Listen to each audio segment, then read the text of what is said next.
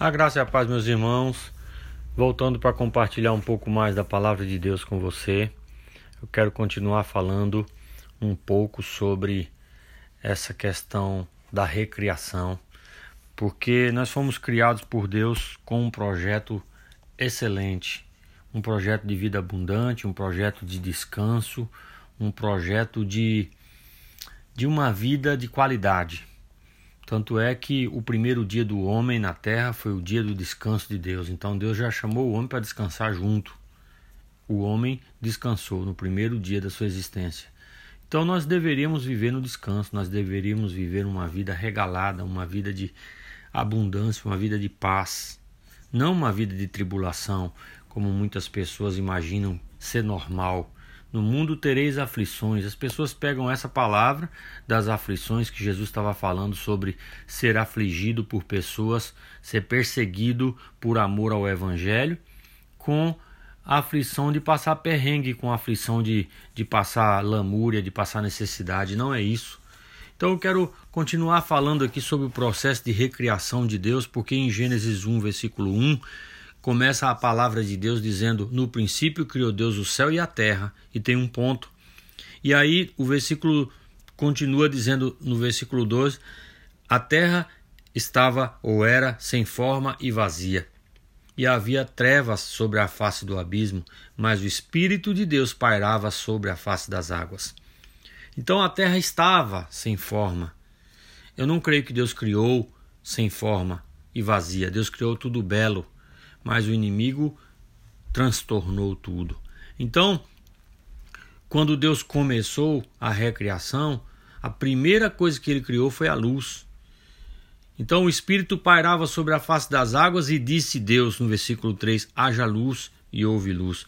O Espírito de Deus fez a luz. E aí o versículo 4 diz: E viu Deus que a luz era boa, e fez separação entre a luz e as trevas. Então quer dizer, quando Deus criou a luz, ele viu que a luz era boa e essa luz separou, separou o dia da noite, separou luz e trevas, separou o que é bom, o que é ruim, o que é certo, o que é errado. E quando Deus coloca na nossa vida a luz dele, quando ele começa o processo na nossa vida de trazer luz sobre nossa vida, sobre nossos pecados, sobre nossas fragilidades, sobre nossa falta de fé, sobre nossa incredulidade, sobre nossos posicionamentos errados, que às vezes não é pecado, mas é um posicionamento aquém do que deveria. Alguém que vive, ah, não sei, eu acho que eu nasci para sofrer. Essa pessoa, ela está chamando para si uma vida que não é dela. Então Deus coloca luz sobre a nossa vida e depois ele continua o processo. Ele coloca luz, mas ele não deixa a gente a ver navios. Ele não deixa a gente, e agora eu tenho luz, o que, que eu faço? O que, que eu faço? Você vai ver que Deus continua o processo.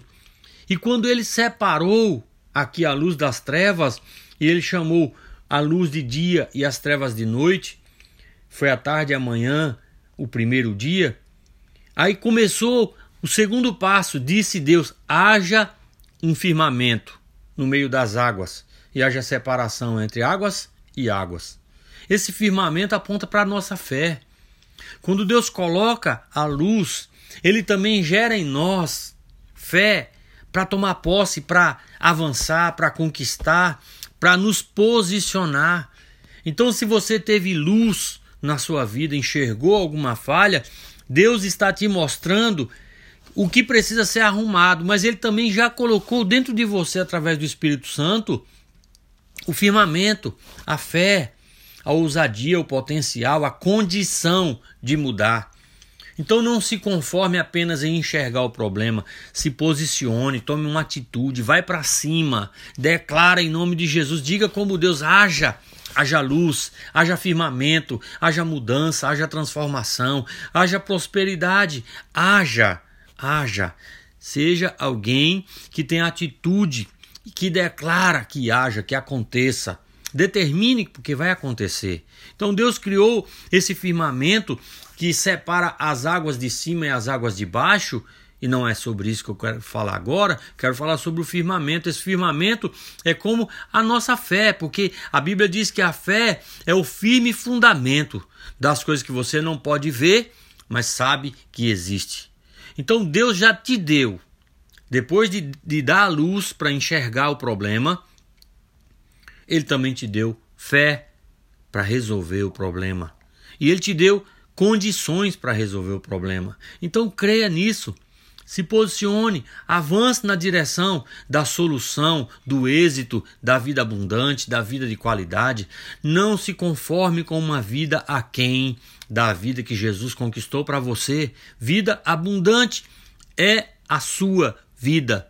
Não aceite nada menos que isso em nenhuma área da sua vida.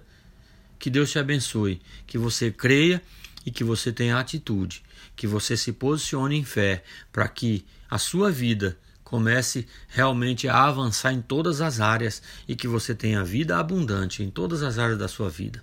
Eu sou o pastor Eilson Lima. Eu compartilho com você pequenas porções da palavra de Deus. São como gotas, mas de gota em gota. Essa vasilha que está na sua vida, o seu coração vai ser cheio da palavra de Deus e vai transbordar. E quando transbordar, você vai abençoar outras vidas.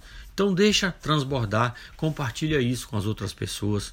Que Deus te use, que Deus te abençoe em nome de Jesus. Um abraço.